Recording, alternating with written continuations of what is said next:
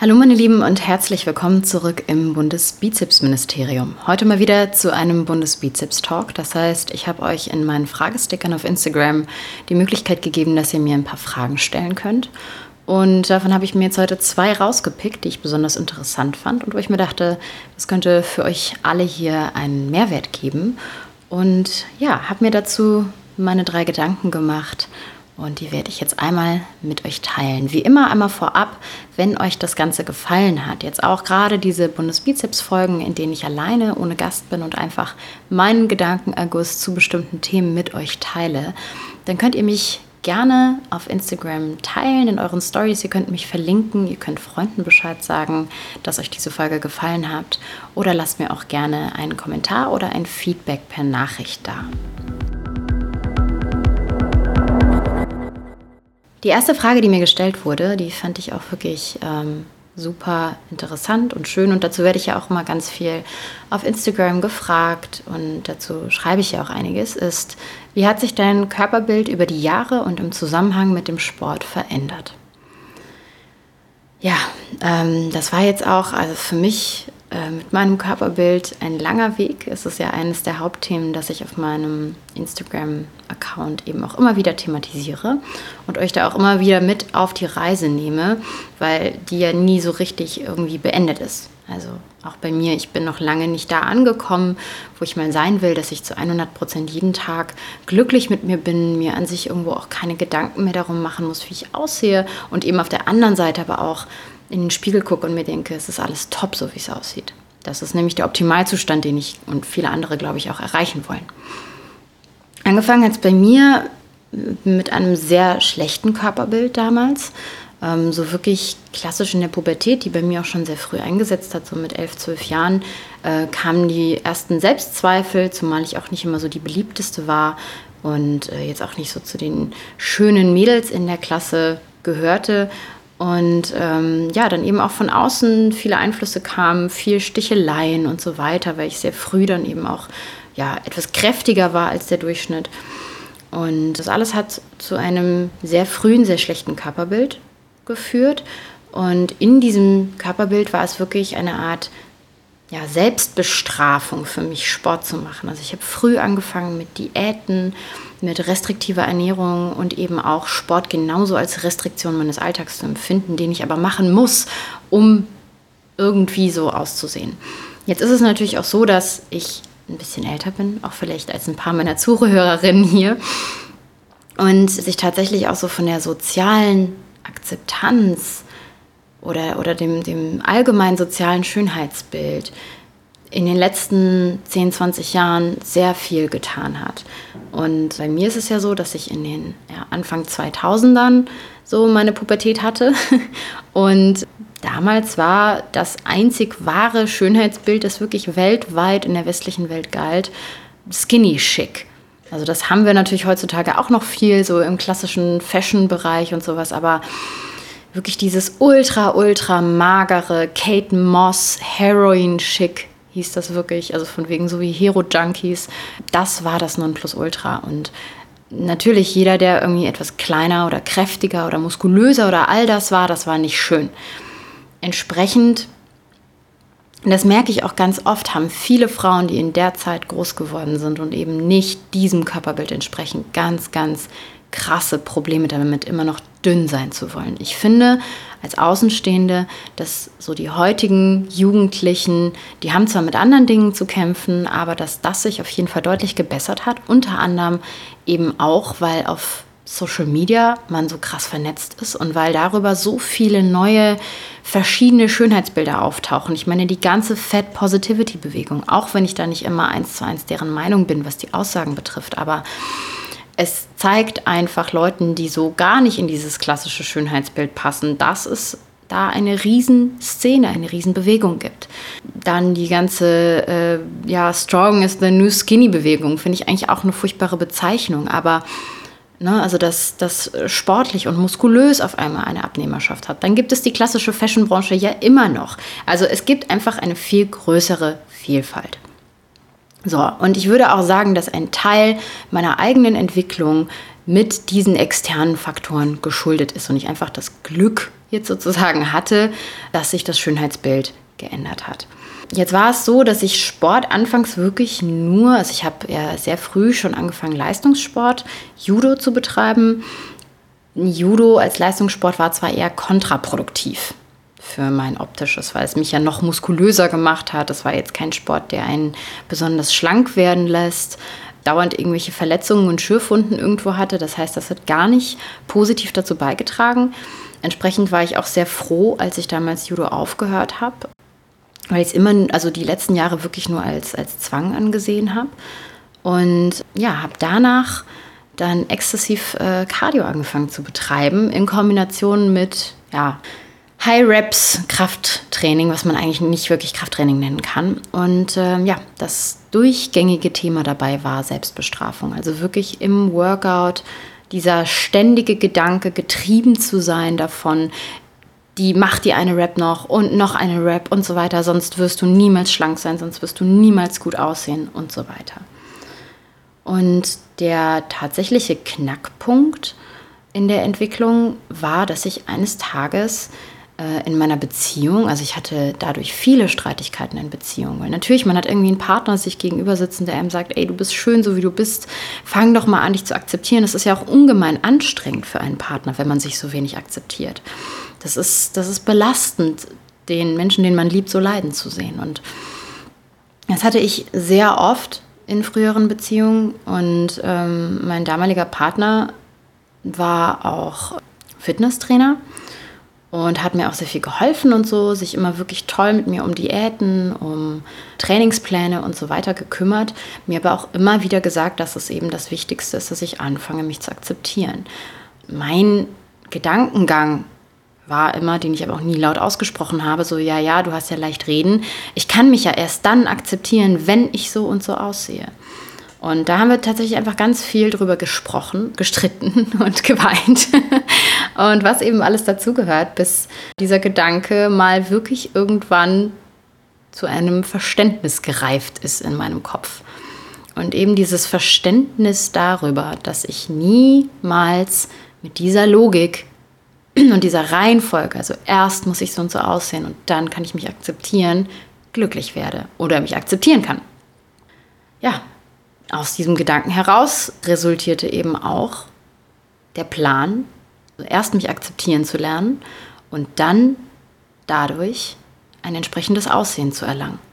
Ja, wie genau das dann aussehen sollte, wusste ich damals auch noch nicht. Also es äh, hat mich unglaublich viel Mut und Überwindung gekostet und es hat mir Angst gemacht, weil es ja irgendwo erstmal hieß, die Kontrolle irgendwo abzugeben, sich gehen zu lassen, sich irgendwo natürlich zu verhalten. Ich habe jegliches Vertrauen in mein Appetitgefühl, in meine Motivation und so weiter verloren.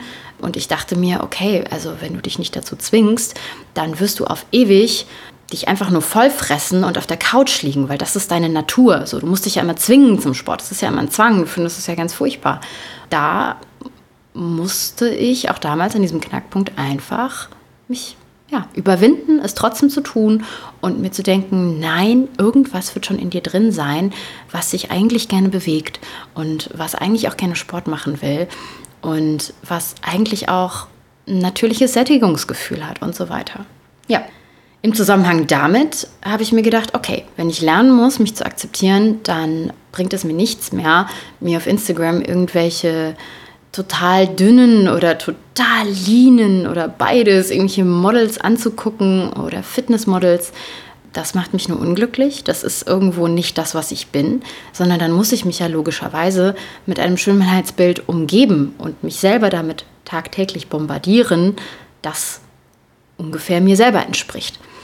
Und ich habe mich tatsächlich dann damals auf die Suche gemacht und mir überlegt, welche Sportlerinnen in welchen Sportarten finde ich gut aussehend und welche davon sind so ein bisschen mein Typ. Manchmal, ich weiß nicht, ob ihr das kennt, aber dann, dann guckt man irgendwie mal bei Olympia zu und findet auf einmal so eine völlig weirde Sportart und denkt sich so, ach krass, guck mal, was die für Proportionen hat. In der Sportart wäre ich ja wahrscheinlich ganz gut aufgehoben. Ne? So, natürlich sind das dann irgendwelche Ultraathletinnen, aber so, wo man merkt, ah, grundsätzlich geht das in die Richtung. Und so bin ich dann tatsächlich in meinen Nachforschungen äh, damals auf Gewichtheben, auf olympisches Gewichtheben gestoßen. Dachte mir so, hm, okay, die sind irgendwie alle genauso klein, die haben irgendwie genauso dicke Oberschenkel wie ich, sind jetzt auch gar nicht so oberkörperlastig. Ja, du, ne? Also optisch gar nicht so weit weg, sehen, finde ich, top aus. Why not? Und habe dann damals aus diesen Gründen mit olympischem Gewichtheben angefangen. Und habe auch gemerkt, dass es mir total Spaß macht. Unter anderem natürlich auch deswegen, weil ich wirklich körperlich gut für diesen Sport prädestiniert bin. Und ähm, bin auch so dann eben über das olympische Gewichtheben, über ein paar andere Umwege, über meinen Verein und so ans Powerlifting gekommen. Und da kam dann so ein bisschen der zweite Knackpunkt im Powerlifting. Dadurch, dass Powerlifting eben auch den Vorteil bietet als Sport, dass hier nicht so viel allgemeine Leanness herrscht. Auf der einen Seite finde ich es äh, unverantwortlich und übertrieben, wie dann irgendwie Fatness angepriesen wird, weil das für mich auch nichts mit Sport oder Athletik zu tun hat. Aber trotzdem ist es ein Sport, in dem es nicht zuträglich ist, mit 8% Körperfett das ganze Jahr rumzulaufen. Ähm, es ist ein Sport, in dem man eben doch ein relativ gesundes Gewicht auch braucht, um bestimmte Gewichte bewegen zu können. Und diese Magerheit nicht so hochgelobt wird. Und das hat mir damals geholfen, zu einer weiteren Stufe zu kommen, nämlich wirklich meine Leistung in den Vordergrund zu stellen und mein körperliches Aussehen zunächst einmal in den Hintergrund zu stellen. Ich habe das auch schon mal auf Instagram geschrieben. Es gibt eine YouTuberin, die Stephanie Buttermore heißt, die ich euch wärmstens empfehlen kann, die jetzt seit circa einem Jahr eine All-In-Journey macht diese All-In-Journey, das ist jetzt ein bisschen schwierig in kurzer Zeit zu erklären, aber im Endeffekt war sie kompetitive Bodybuilderin, die irgendwann gesagt hat, das ist so unnatürlich, ich habe kein normales Sättigungsempfinden mehr, ich habe nur noch Hunger, ähm, ich, ne, es macht mich psychisch krank, dieses dauernde Diäten und so weiter. Ich gehe jetzt all in. Ich esse jeden Tag bis zur vollkommenen Sättigung in der Hoffnung, dass mein Körper wieder sein natürliches Empfinden für Sättigung und sein natürliches, ja, seinen natürlichen Setting Point wieder erreicht. Sowohl eben auch gewichtstechnisch als auch hungertechnisch, hormontechnisch und so weiter ja, dann hat sie angefangen, jeden Tag bis zur vollständigen Sättigung zu essen und macht das auch jetzt weiterhin und eben aber mit, diesem, dieser langfristigen Ausrichtung über Jahre hinweg dann erstmal jetzt auch zuzunehmen, hat stark zugenommen dadurch, aber dann eben auch ein intuitives Essverhalten und insgesamt ein intuitives Verhalten gegenüber ihrem Körper zu entwickeln. So ähnlich ging es mir, als ich mit Powerlifting angefangen habe. Ich habe wirklich zum ersten Mal, weil mir dieser Sport so einen Spaß gemacht hat, weil ich einfach so gerne ins Training gegangen bin, weil ich so gerne performt habe und alle um mich herum ganz entspannt waren und gegessen haben und Freude daran hatten, habe ich angefangen, eine Art All-In zu machen. Ich habe auch für meine Verhältnisse stark zugenommen, ähm, bin dann auf 65 Kilo rauf, habe aber gut performt, hatte Spaß und das Ganze war, zog sich circa ein, anderthalb Jahre hin und dann zu dem Zeitpunkt habe ich gemerkt, okay, ich bin jetzt erstmal glücklich. Ich bin zufrieden. Ich habe meine Aufmerksamkeit weg von meinem Körpergewicht, von meinem Aussehen und so weiter gelenkt hin auf meine Leistung und fühle mich jetzt stark genug mit ganz viel Liebe meinem Körper gegenüber und mit ganz viel positiven Gedanken behaftet, mein Aussehen langsam und konstant in eine Richtung zu verändern, in der ich es gerne hätte. Ohne eben immer dieses Ziel vor Augen zu haben, da so und so muss dein Aussehen dann sein, so und so lean musst du dann sein, sondern einfach mal zu gucken, hey, kann ich nicht ein bisschen was an meiner Ernährung verändern, ohne zu hungern, ohne meinem Körper Wichtiges zu entziehen, ohne ihn zu prügeln und zu quälen, sondern es mir gleichzeitig irgendwo gut gehen zu lassen. Und trotzdem ein, ein bisschen mehr meinen Körper ja auch optisch zum Positiven zu verändern. Und das ist so ein bisschen das, was ich durch diese ganze Reise gelernt habe, was sich jetzt dadurch hindurchzieht, wo ich sagen würde, es war eine wunderbare Entscheidung, diesen Kraftsport, sowohl das Weightlifting als auch das Powerlifting damals anzufangen. Ähm, es hat sehr, sehr viel für mein Körperbild getan, denn der springende Punkt, der sich verändert hat, ist eben, dass ich meinen Körper nicht mehr ja, knechte. Ich arbeite nicht mehr gegen ihn, ich arbeite mit ihm. Und das, das lässt sich am Anfang leicht sagen, ohne dass man es verinnerlicht hat.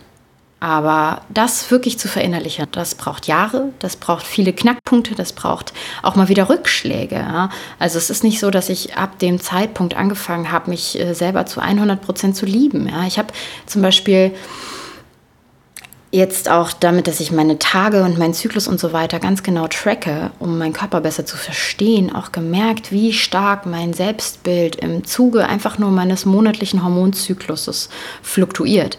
Dass ich mich, wenn es auf meine Tage zugeht, einfach dick und aufgequollen und hässlich fühle. Und sobald die vorbei sind, mich wieder viel besser fühle. Also solche Dinge zu verstehen und da eben auch nicht mehr gegen seinen Körper zu arbeiten. Also ich kann mittlerweile zum Beispiel durch das Tracken meines Zyklus und so weiter dastehen und mir sagen, weißt du was, du findest jetzt einfach nur gerade, dass du nicht ganz so gut aussiehst, weil du bald deine Tage bekommst. Das ist jetzt vielleicht auch ein Grund, einfach mal deinem Körper ein bisschen mehr Nahrung zu geben, ja? ähm, kein Defizit zu fahren, wenn du deine Tage bald bekommst. Einfach, damit es dir rundum gut geht, damit du nicht noch zusätzlich durch irgendwie Hunger geschwächt bist. Und danach wird es dir sowieso wieder besser gehen. Und da so eine gewisse, ein gewisses Verständnis für den eigenen Körper reinzubekommen. Ja, und das ist die große Veränderung und da kann ich wirklich nur jeder Frau auch empfehlen, geht diesen Weg. Ja? Geht diesen Weg, auch wenn es heißt, erstmal vielleicht ein bisschen zuzunehmen, die Kontrolle zu verlieren. Vertraut auf euren Körper, vertraut darauf, dass er schon wieder die richtige Entwicklung ja, einschlagen wird. Und es heißt auch nicht für alle, dass sie dann hinterher wieder abnehmen müssen. Ja? Also ihr könnt auch einfach, wenn ihr sagt, so, ich gehe jetzt all in, ähm, ich höre auf, irgendwie zu Diäten oder meinen Körper zu knechten und ich fühle mich dann super wohl damit, wie ich bin und mein Körper hat seinen natürlichen Setpunkt erreicht und ich bin damit total glücklich, dann macht auch das. Ja? Nur ähm, ihr müsst keine Angst davor haben, dass ihr dann all in geht, ähm, super dick werdet und dann für immer dick bleibt. So, Nein, man kann auch mit einem positiven, lebensbejahenden Mindset im Nachgang immer noch seinen Körper ein klein wenig verändern und verschönern nach seinem eigenen Empfinden, ohne dass man wieder in diese kranke Spirale reinkommt. Die zweite Frage von einem Mann fand ich auch ziemlich gut. Ähm, und zwar meinte der, Thema Leaking, dem wird ja äh, ziemlich wenig Aufmerksamkeit geschenkt. Ähm, super cool, dass das irgendwie auch ein Mann anspricht. Ähm, scheint irgendwie auch mit seiner Freundin gesprochen zu haben. Im Übrigen finde ich es auch super cool, wenn mir Männer irgendwie schreiben, so, ey, meine Freundin, ähm, die macht sich da und da Sorgen, einmal wegen ihres Zyklus oder wegen dem und dem Frauenproblem. Das kriege ich tatsächlich häufiger, solche Anfragen. Und ich finde das so verdammt cool, Jungs. Also falls hier irgendwer männliches gerade mal zuhört, ähm, Props an euch, dass ihr euch da so viel mit beschäftigt und da euch da irgendwie die Gedanken macht, mich anzuschreiben. Also finde ich immer super cool, wenn sowas kommt. Thema Leaking. Ja, mein Gott, dazu gibt es ja so viel. Angefangen von irgendwelchen Stop the Leaking Programmen ähm, bis hin zu äh, Free the Pee Bewegung. Ja, also grundsätzlich. Es ist verdammt unangenehm, wenn euch das irgendwo passiert, wo ihr ja, euch irgendwie ausgesetzt fühlt oder wo eben auch viele Männer anwesend sind, was jetzt in unserem Sport einfach auch mal schnell passieren kann. Jetzt sei es ein Wettkampf oder eine Trainingsstätte oder sonst irgendwas und noch viel schlimmer, wenn natürlich nicht Powerlifter anwesend sind, ja, also im Commercial Gym. So, ähm, am besten habt ihr dann, so wie ich, mir ist es auch mal passiert, schön beim Vereinstraining mit versammelter Mannschaft eine hellgraue Hose an, die hauchdünn ist. Und ja, habt dann einen Pissfleck zwischen den Beinen, der seinesgleichen sucht und auch nicht mit einem Schweißfleck zu verwechseln ist und müsst dann hinterher in der Umkleide unterm Föhn im Spagat stehen. Ja, ist, glaube ich, so fast jeder Powerlifterin bisher schon mal passiert. Und äh, entsprechend wichtig finde ich das auch, dass darüber gesprochen wird, weil ich wirklich tatsächlich glaube, dass es so 90 Prozent aller Frauen im Kraftsport, nicht nur im Powerlifting, im Kraftsport passiert. Die Crossfitterinnen haben das immer ganz doll beim äh, Seilspringen zum Beispiel und aber auch im Gewichtheben seht ihr das häufiger, ja. Jetzt gibt es dazu online ganz viele verschiedene Meinungen und ich maße mir da auch nicht an, die biologischen Hintergründe genau zu kennen, genau erklären zu können oder da irgendwelche vollwertigen Tipps geben zu können. Deswegen bitte alles, was ich jetzt an ähm, ja, so Wissen, pseudowissenschaftlichen von mir gebe, auch immer mit einer gesunden Skepsis sehen. Aber ich wurde teils schon zu Beginn meiner Powerlifting-Karriere von einem, einem Athleten angeschrieben, der zu mir sagte, das wäre doch unnatürlich und ein, ein wirklicher Top-Athlet in Deutschland, das wäre doch unnatürlich und da müsste ich mich doch äh, drum kümmern mit Beckenbodengymnastik und so weiter. Dem ich auch eine ziemliche Diskussion angefangen habe und ich habe mich irgendwie so beschämt gefühlt davon, dass so ein guter Athlet mir sagt, dass das was Unnatürliches ist und dass das irgendwie sich nicht gehört und dass das, ne, dass an mir irgendwas kaputt ist, so von wegen, weil da jetzt ein paar Tropfen rauskommen. Einfach nein. Ja, also an euch ist mit sehr hoher Wahrscheinlichkeit nichts unnormal oder unnatürlich. So, wenn euch das jetzt jedes Training bei 40 Kilo in der Kniebeuge passiert, dann solltet ihr mal gucken und zu einem Arzt gehen oder zu eurem Frauenarzt und mit dem sprechen. So, dann bezweifle ich allerdings auch, dass ihr da noch nie irgendwelche Probleme damit hattet. Ja? Also es gibt ja sowas wie so eine Blasenschwäche und so weiter. Ich habe auch Freundinnen, die das haben im normalen Leben ohne Sport und ähm, die da in Behandlung sind. Da gibt es Medikation, da gibt es sonstige Übungen, die man machen kann. Aber dann äh, wird das nicht die Blasenschwäche sein, mit der ihr sonst nie was in eurem Leben zu tun hattet, die auf einmal beim Powerlifting herauskommt und ihr seid krank. Nein, alles ist okay mit euch. Was ich viel eher an mir persönlich merke, ist, und da komme ich wieder auf die ganze Zyklusgeschichte zu sprechen, dass es einmal im größeren Zyklus, also sprich meinem Hormonzyklus auf jeden Fall, wiederkehrende Muster gibt, was das Leaking angeht. Und einmal auch einfach so am, am Tag, also von morgens bis abends. Da gibt es auch schon einen Unterschied. Jetzt einmal auf meinen Hormonzyklus bezogen, ist es eben so, dass je näher es zu meinen Tagen hingeht oder eben auch noch kurz danach, ich viel stärker mit Leaking zu kämpfen habe bei schweren Sätzen und je weiter es davon weggeht, ich viel weniger mit Leaking zu kämpfen habe.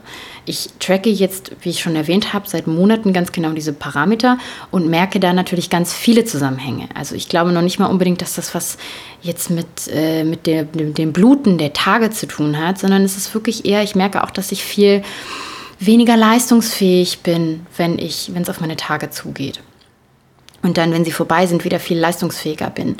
Viel besser alles ansteuern kann, meine Muskelkontraktion ansteuern kann. Und im Endeffekt ist ja das Pinkeln irgendwie einhalten zu können bei einer schwierigen Übung auch ein Teil Muskelkontraktion anzusteuern, ja? also dicht zu machen da unten.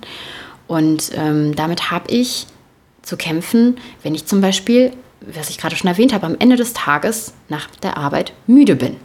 Wenn ich einfach einen richtig, richtig mental anstrengenden Tag hatte, zu wenig geschlafen habe, auch so ein ganz großer Klassiker, da kann ich eigentlich schon davon ausgehen, dass ich, wenn ich dann schwer heben oder schwer beugen muss, Probleme mit dem Leaking bekomme. Und auch wirklich die Intensität, also jetzt mit so ein paar Jahren Erfahrung in diesem Sport, vier Stunden Schlaf, saustressigen Tag gehabt und dann auch noch wirklich schweres Heben, schwerer Single, prädestiniert dafür, dass ich das Gym flute. Also da einfach den eigenen Körper so ein bisschen kennenzulernen und dann ist es wirklich so, einfach vorbereitet zu sein. Das gibt einem ganz viel Sicherheit. Erstens mal in dem Gym, in dem ich trainiere, ist es jetzt gar nicht mehr so dolle, wenn da irgendwo mal Pipi in der Hose ist. So, da kann man mit den Frauen darüber lachen. Da sind sehr viele Kraftsportler, die kennen das alle. Den Luxus hat natürlich nicht jeder. Würde ich jetzt in einem Commercial Gym trainieren, dann ist es einfach so, dass ich Wechselsachen dabei habe. Ihr könnt wunderbar einfach diese schwarzen ähm, aus diesem glänzenden Stoff die Sporthosen nehmen, ne? falls ihr wisst, was ich meine, die so ein bisschen Schwimmbadstoff mehr sind, Bikini-Stoff, oh Gott, ihr wisst, was ich meine. Und äh, erstens mal sieht man die Pink, das, das Pipi darin nicht so doll. Und ähm, ja, dann nehmt ihr einfach noch eine zweite mit und könnt wechseln. Feierabend. Ich mache es dann wirklich teilweise so, dass ich nach meinem schweren Heben einfach die Hose wechsle und weitermache. Niemand riecht das, Leute. Ja, ähm, nein, so es fühlt sich auch immer viel mehr an, als es dann tatsächlich ist. Also ich habe schon das Gefühl gehabt, teilweise bei schweren Beugesätzen, dass ich jetzt gleich äh, hier die Stange absetze und darunter mir ist eine Lache und da war noch nicht mal ein Tropfen auf dem Boden so. Also es, es fühlt sich immer viel krasser an, weil es auch so unangenehm ist, da einfach Einfach lernen, sich zu entspannen, damit umzugehen. Nicht jeder im Training interessiert sich für euch, auch nicht im Commercial Gym. Zieht euch irgendwas Unauffälligeres an, wo man es nicht so sieht. Und dann geht ihr danach auf den Pott, Feierabend. So, und äh, natürlich vorher pinkeln gehen. Manche ziehen auch Binden an. Ähm, ne, kann man auch wunderbar machen. Ja, und dann gibt es natürlich eben noch die Möglichkeit, wirklich Beckenbodengymnastik zu machen, muss ich ganz ehrlich sagen, habe ich bisher noch nicht gemacht. Zumal ich meinen Beckenboden sowieso, also wenn man ja auch wirklich eine gescheite äh, Bauchatmung beherrscht, die man ja dann auch fürs Beugen und fürs Heben braucht, um alles zu stabilisieren und den Rumpf zu stabilisieren, dann habt ihr eigentlich eine wunderbare Beckenbodenübung mit dabei. Also der ist immer unter voller Spannung. Ja. Genau, aber es gibt spezielle Programme, wobei ich jetzt nicht weiß, ob man so ein spezielles Programm für Powerlifter braucht. Es gibt auch einfach ähm, ja, für Schwangere diese Beckenbodengymnastikprogramme kostenlos im Internet. Die könnt ihr euch ebenfalls raussuchen. Aber ansonsten locker durch die Hose atmen, im wörtlichen Sinne. Und sich entspannen, viel mit anderen Frauen darüber sprechen, das hilft auch immer wieder. Und das Thema thematisieren, aber auch keine kein Riesenfass immer aufzumachen. Ja? Also es ist auch einfach nur ein bisschen Pipi. Ihr habt euch nicht eingeschissen so, ne? ihr habt da nicht einen Exorzismus oder sonst irgendwas vollbracht. Es ist ein bisschen Pipi. Davon ist noch keiner gestorben und ähm, lasst euch bloß nicht von irgendeinem Mann, der noch nie Frauen trainiert hat, sagen, dass irgendwas mit euch nicht stimmt. So, das war's zu diesen beiden Fragen im heutigen Bundesbizeps-Talk. Ich hoffe wie immer, dass irgendwas Informatives für euch dabei war. Stellt mir gerne solche Fragen auch zwischendurch per Nachricht oder in die Fragensticker. Ich nehme sie dann auf. Ihr könnt mir auch immer persönlich solche Fragen stellen. Ich kann natürlich nicht versprechen, dass ich immer dazu komme, alles zu beantworten, alles sehe. Aber ja, ich hoffe, dass es euch gefallen hat und wir hören uns in meiner nächsten Folge, in der ich wieder mit einem ganz wunderbaren Gast am Start bin.